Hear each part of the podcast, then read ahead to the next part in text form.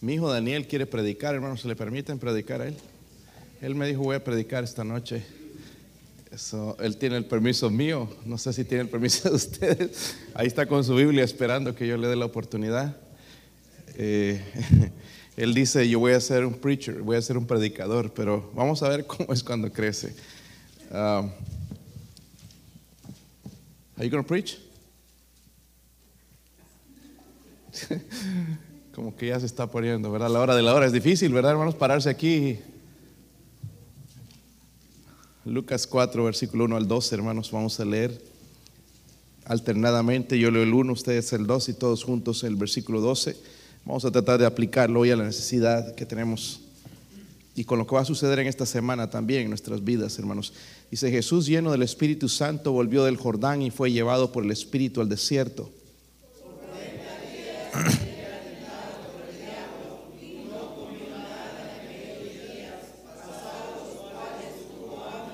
Entonces el diablo le dijo, si eres hijo de Dios, di a estas piedras que se conviertan en pan.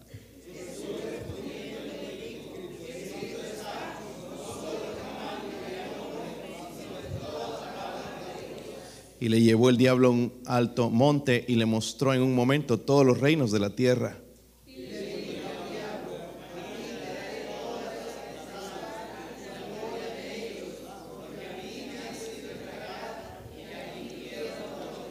Si tú postrado me adorares, todos serán tuyos.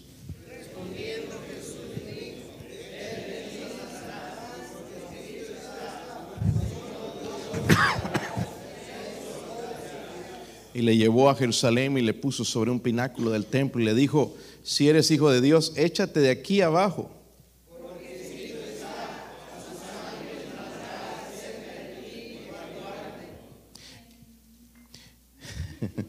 Las manos te sostendrán para que no tropieces con tu pie en piedra. Respondiendo Jesús le dijo, dicho está, no tentarás al Señor tu Dios. Padre, ruego Señor por su ayuda en esta noche.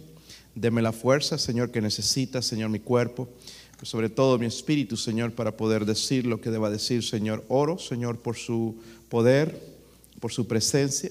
Señor, manifiéstese en este lugar, hágase real a nosotros, Señor ayúdenos, ayúdenos a cambiar, ayúdenos, transfórmenos, Señor, ayúdenos a mantenernos firmes en los tiempos de tentación, Señor.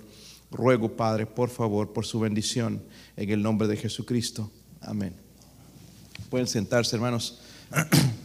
Alguien dijo sabiamente, no puedo evitar que las aves vuelen sobre mi cabeza, pero sí que hagan sus nidos. Y sería raro, ¿verdad? Hoy en día vemos unos peinados que sí parece que están haciendo el nido los pájaros, pero normalmente, hermanos, sería medio tonto dejar que hagan un nido en nuestra cabeza, ¿verdad? Ah, aquí, hermanos, el trasfondo de la historia, vemos el Señor Jesucristo salir, eh, ya, primeramente había sido bautizado, el Espíritu Santo vino sobre él, ahora ya va a empezar a, a ser probado, entonces va a ser llevado al desierto después de 40 días de no comer nada y va a venir el diablo y le va a tentar, ¿verdad? Le va, le, va a tentar. Uh, debemos reconocer la tentación, hermanos, uh, manejarla en la manera en que Jesús lo hizo. Por ejemplo, nuestras tentaciones se parecen a las tentaciones del Señor, ¿sabían? se parecen mucho. Incluso en Hebreos 4:15 eh, dice la Biblia, porque no tenemos un sumo sacerdote, está hablando de Jesús que no pueda compadecerse de nuestras debilidades, sino uno que fue tentado en todo según nuestra semejanza, pero sin pecado. ¿Por qué es importante este versículo, hermanos? Porque Dios sabe. Hablando de Jesús, ¿cuántos creen que es Dios? Si usted lo cree, hermanos, entonces si Él es Dios, Él sabe la tentación nuestra. Porque nosotros no tenemos un Dios que no sepa lo que nosotros pasamos. Él pasó por eso. Y es bueno saberlo, hermanos, que Él nos entiende, que Él sabe cuando somos nosotros tentados. So es importante tener eso en mente, porque si Él entonces no supiera, hermanos, ah, es que Dios no sabe lo que estamos pasando, pero Él entiende cada una de las cosas por las que nosotros somos tentados. Él fue tentado. Número dos, la tentación viene después de una victoria espiritual. Eh, recuerden, el contexto mencioné que Jesús había sido bautizado, ¿verdad? El Espíritu Santo vino sobre él, incluso la voz de Dios el Padre vino del cielo y le dijo, este es mi Hijo amado en quien tengo complacencia. So, ahí vemos una victoria, ¿verdad? Algo, un hombre encomendado a, salvar la humanidad. Y eh, lo, que nos enseña, hermanos, es que a veces hay días de victoria y el día siguiente es una derrota. Y a, veces los momentos de altas espirituales, a veces hemos estado en esos lugares, pero son los momentos, hermanos, susceptibles a los ataques de Satanás. Por ejemplo, siempre me dijeron, hermanos, cuando estaba en el colegio, uno de los lugares donde es más fácil apartarse de Dios es un colegio bíblico. Porque tú estás estudiando la Biblia, estás ahí trabajando y, te olvidas de entonces de tener comunión con Dios y es, y es tan cierto, hermanos, porque es bien fácil en ese momento alejarse alejarse y ponerse frío con Dios. Uno piensa que está bien porque está trabajando para Él, pero el corazón en realidad se, e, está apartado, porque nosotros vemos alrededor eh, a veces victorias, gente viniendo a la iglesia con el trabajo que hacemos y están viniendo y algunos son salvos y todo eso, pero nos estamos descuidando nuestra área espiritual. Es interesante, hermanos, Pablo le dijo a la iglesia de Corintios, una iglesia que se creía muy superior, 10, 12 le dice, así que el, que piensa estar firme, mire que no caiga.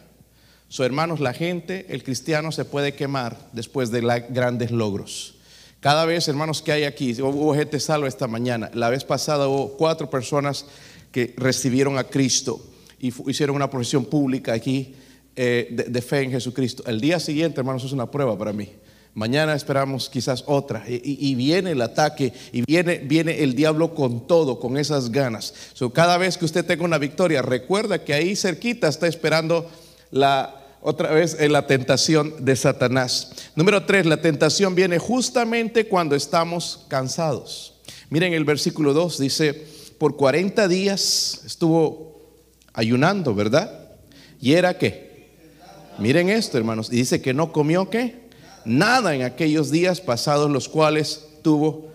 Hermanos, estamos aquí en una iglesia que tiene hambre todo el tiempo. Vivimos con hambre, ya un rato seguro tenemos hambre, ahí hay pastel también, hermanos, por si acaso, si sale con hambre, cómaselo por favor, por las misericordias de Dios. Este, eh, no lo deje ahí. La tentación viene cuando estamos agotados. Cuando estamos, eh, por ejemplo, eh, poco dormir. Aquí es al contrario, ¿verdad? Mucho dormir, pero a veces uno duerme poco, a veces cuatro horas, eh, tres, dos, y, estás cansado y la tentación puede ser más fuerte. En ese caso, poco dormir, mala dieta. Oh, también, hermanos, ¿verdad? Tenemos un problema con eso. Mucha carne a veces y, todo eso, eh, no ejercicio. El único ejercicio este. Músculos aquí, acá. Este, no ejercicio. La ansiedad, hermanos, que nos agobia, ya empieza la semana y, cuántas horas voy a trabajar esta semana y, que si va a haber dinero y que si va a haber esto y que va a llover o no va a llover. Y estamos ansiosos y, es un peligro porque el, diablo puede agarrar eso para tentarnos, la depresión, ¿verdad? Todo esto, hermanos, abre la puerta a la tentación. So, el diablo sabe, hermanos.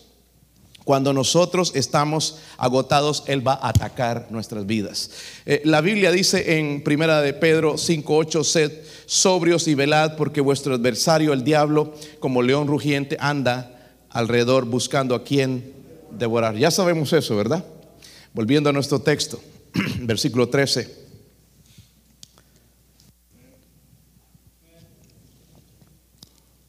Cuando el diablo hubo que acabado toda qué? Tentación. Se cansó de tentarlo. Acabó, se apartó de él. Eso quiere decir que el Señor fue tentado también en el futuro. Lo mismo va a hacer con nosotros. La Biblia no dice que nosotros peleemos con Satanás, pero dice que le resistamos. Porque entonces él va a huir. Pero al rato va a regresar. Saben, ese diablo no se cansa, ¿verdad? No se cansa. Y dice que después de que hubo acabado toda tentación, se apartó de él por un tiempo. So voy a ver dos cosas rápidamente con ustedes, hermanos, y vamos a ir a lo que nos gusta hacer, comer. o hablar, platicar. Número uno, vamos a ver esto. El ambiente de la tentación. ¿Saben lo que es un lobo? ¿Sí o no? Sí saben. Saben lo que es una oveja también, ¿verdad? Miren, hermanos, el lobo busca las ovejas que están apartadas del grupo. Ok, aquellas que se van por allá, entonces él está atento para atacarlas. Lo mismo va a hacer con un cristiano. ¿Qué es lo que quiero decir con esto? Que cuando nosotros negamos el compañerismo cristiano, estamos en peligro. Porque Él va a tratar, hermanos, de atacar gente que, eh, que, no quiere compañerismo con, los cristianos.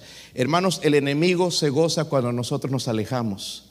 Hay gente que dice, yo puedo vivir sin la iglesia. No, no, no, no puedes vivir sin la iglesia. No puedes. Puedes vivir alejado de Dios, pero la iglesia nos ayuda. Amén. No, pero ahí me critican. Sí, aquí te critican, pero que te critican en el trabajo también y no hacemos nada, ¿verdad?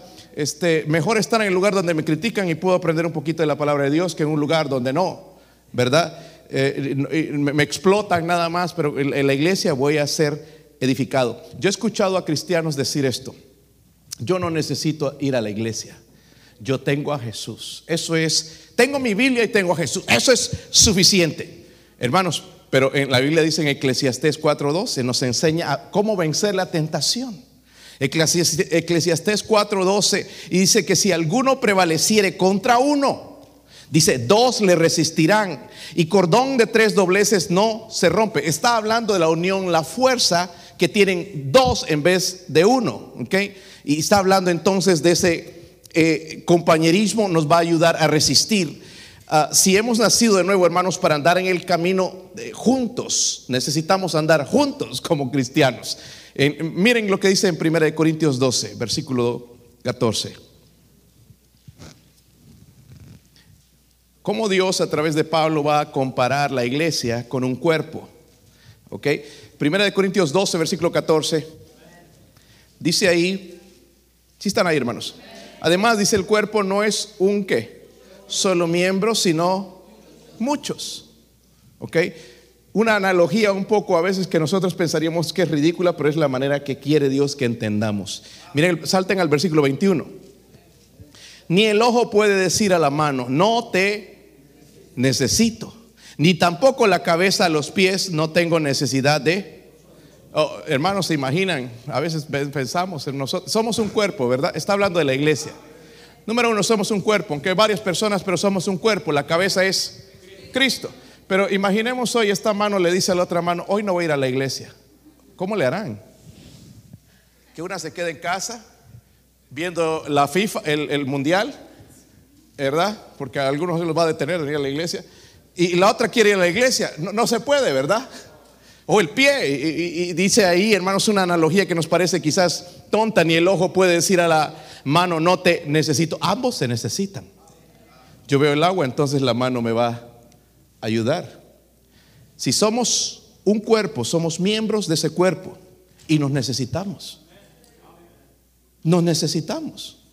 Yo lo necesito a usted cuando yo predico. Amén. A mí no me gusta ver la silla vacía. En serio, lo necesito. Pero lo necesitamos en el cuerpo de Cristo para la gloria de Dios, para honrarlo a Él, para servirle a Él. So, caminar, hermanos, con otros creyentes aumenta nuestra protección en contra de los ataques de Satanás. ¿Sabe la gente que más cae en pecado son hermanos que se alejan?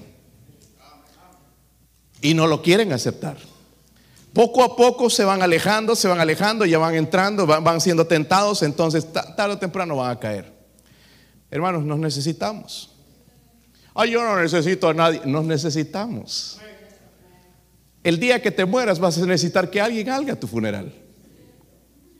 Amén. Yo lo mismo yo. Un día también voy a morir yo. Este, nos necesitamos. Necesitamos, hermanos, eh, y, en una iglesia como esta, hermanos, que Dios está bendiciendo y creciendo y necesitamos obreros, necesitamos gente para trabajar en la guardería, eh, maestros de escuela dominical, a veces no puede venir uno y otro tiene que cubrir y, tienen que estar ahí, hermanos, y a veces eso es de repente. ¿Entiende? Pero el cuerpo no está a veces, está separado por allá. Y eso puede ser presa fácil del enemigo. Nos necesitamos. Necesitamos más gente trabajando en, la, obra de Dios. ven, ¿Notan el ambiente? Cuando estoy separado entonces de Dios eh, va a ser más fácil la tentación, Él me va a atacar. es importante que nosotros nos mantengamos juntos. Es importante estar en los servicios. Mire, los cristianos que no creen así son los que están siendo derrotados en sus vidas espirituales, porque están solos por allá, están tratando de luchar contra una fuerza mucho más poderosa que ellos y están siendo derrotados. Solo nos necesitamos. Amén. Nos necesitamos. Número dos. Creo que esto ya lo saben. Vamos a hablar del arma única en contra de la tentación. Miren el versículo 4. Ahí está Satanás, ¿verdad? En el versículo 3 le dice, si eres hijo de Dios, di a esta piedra que se convierta en... Miren, hermanos, ¿podría ser Jesús eso? Él creó los cielos y la tierra de la nada. Podría hacer eso. ¿Entiende? So esto que él no lo hizo no lo dejaba de ser hijo de Dios o ser Dios. Pero ya sabía y conocía a Satanás. Versículo 4. Primeramente está apelando ahí a, los ojos, ¿verdad? Dice Jesús, respondiendo le dijo, escrito está, no solamente de pan vivirá el hombre, sino de toda palabra de... Pero noten cómo él va a usar el momento para reprender a Satanás. Escrito está, ¿ok?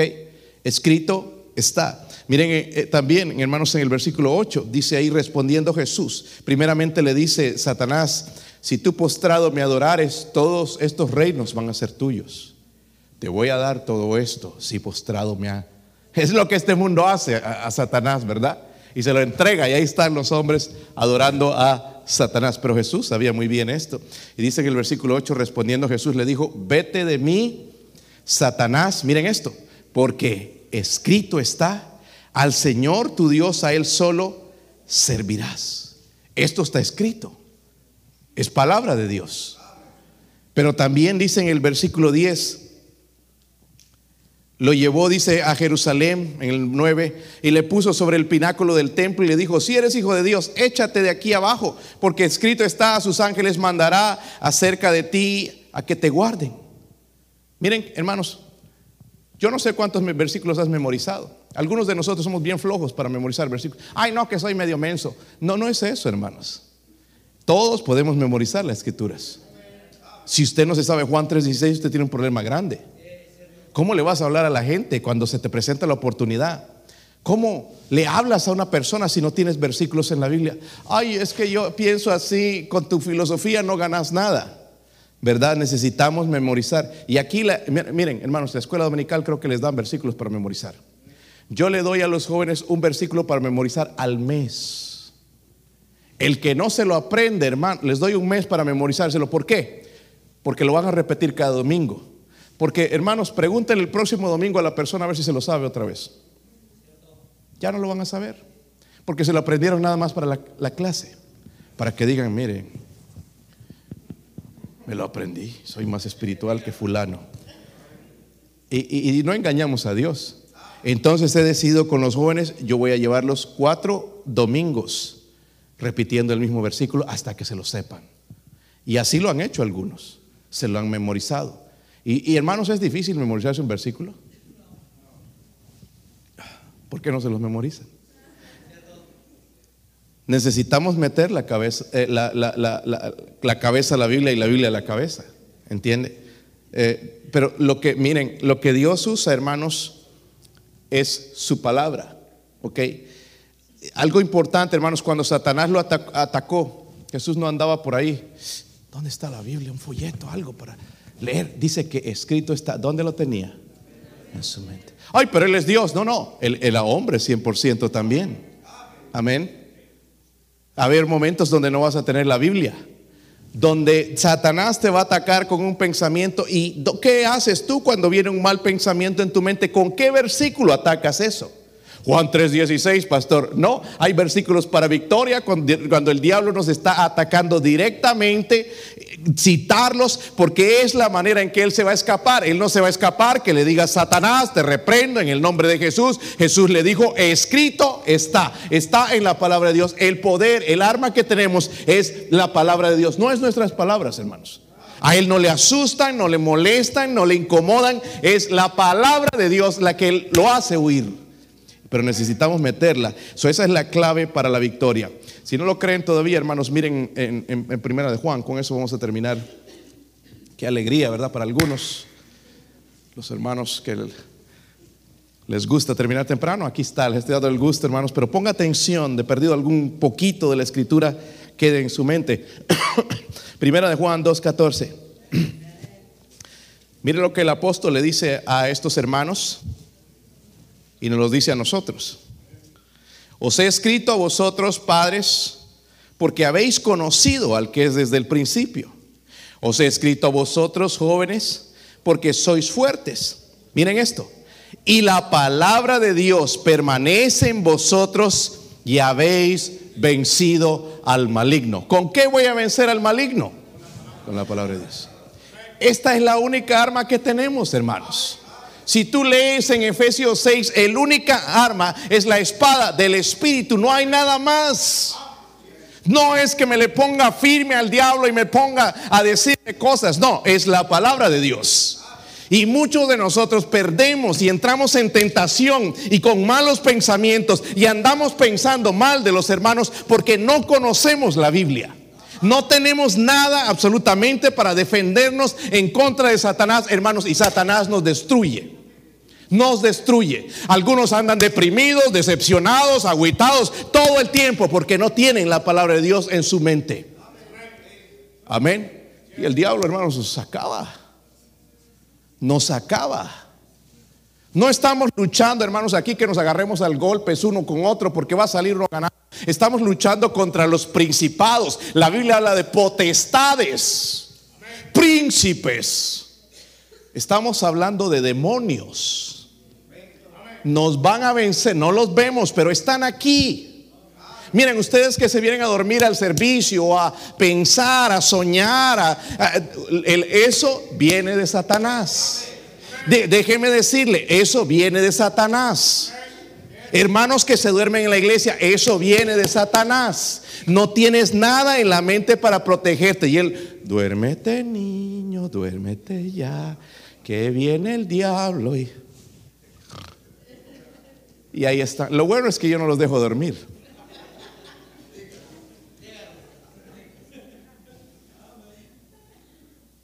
porque quiero que algo entre en tu corazón. Que no salgas vacío de este lugar. Si hermanos, si creemos este libro, tenemos que memorizarlo. Tenemos que meter algunos versículos. Ay, pastor, yo ya estoy viejo. Viejo, pero podemos memorizar otras cosas. El menú en el restaurante no lo sabemos. El número 5. Ya, ya sabemos qué es. Lo que queremos memorizamos. ¿Verdad? ¿Sí o no, hermanos? Algo llegamos, hermanos, aquí a este, a este país sin haber manejado un carro, memorizamos cómo se hace. Después ya andamos ahí, ¿verdad? Ponemos el asiento así atrás, así, estilo eh, cholo, y saca, ya con una mano después. Nos memorizamos todas esas cosas. Ya después hay los que tienen carritos más modernos en la pantalla. Ti, ti, ti, ti, ti, ti. ¿verdad? O ya con su celular, hablando con el celular más que con otra persona, que con Dios. Aprendemos esas cosas. ¿Cómo no es posible, hermanos, poder aprender un versículo? ¿Cada semana tienen versículos en la escuela dominical? Apréndanlos. Miren, hay versículos de victoria. Si usted tiene batallas eh, eh, en la mente acerca de, tentación, inmoralidad, hay versículos de victoria en la Biblia. ¿Ok? Le voy a citar Juan 3:16. ¿Qué tiene que ver eso con eso, hermanos? Para salvación sí vale usarlo. Pero ¿por qué no Filipenses 4:8? ¿Qué dice ese versículo? Tarea. Vamos a ponernos de pie, hermanos, vamos a orar.